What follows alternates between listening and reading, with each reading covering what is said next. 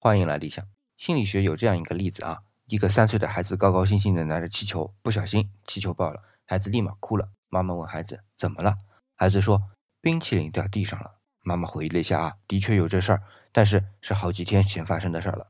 你看啊，对于孩子来说，这中间已经有这么多复杂的联想了，更何况是大人。所以在成人的世界里，经常用表面的因果或者逻辑关系来解释、推演这个世界，但实际远比这复杂的多。我们用因果或表面的逻辑来解释这个世界，其实是在简化我们的认识过程。而联想本身，不也是我们用来概括这个过程的简化和抽象吗？今天回复“联想”两个字，给你看一篇昨天理想产生联想的韩月的推文。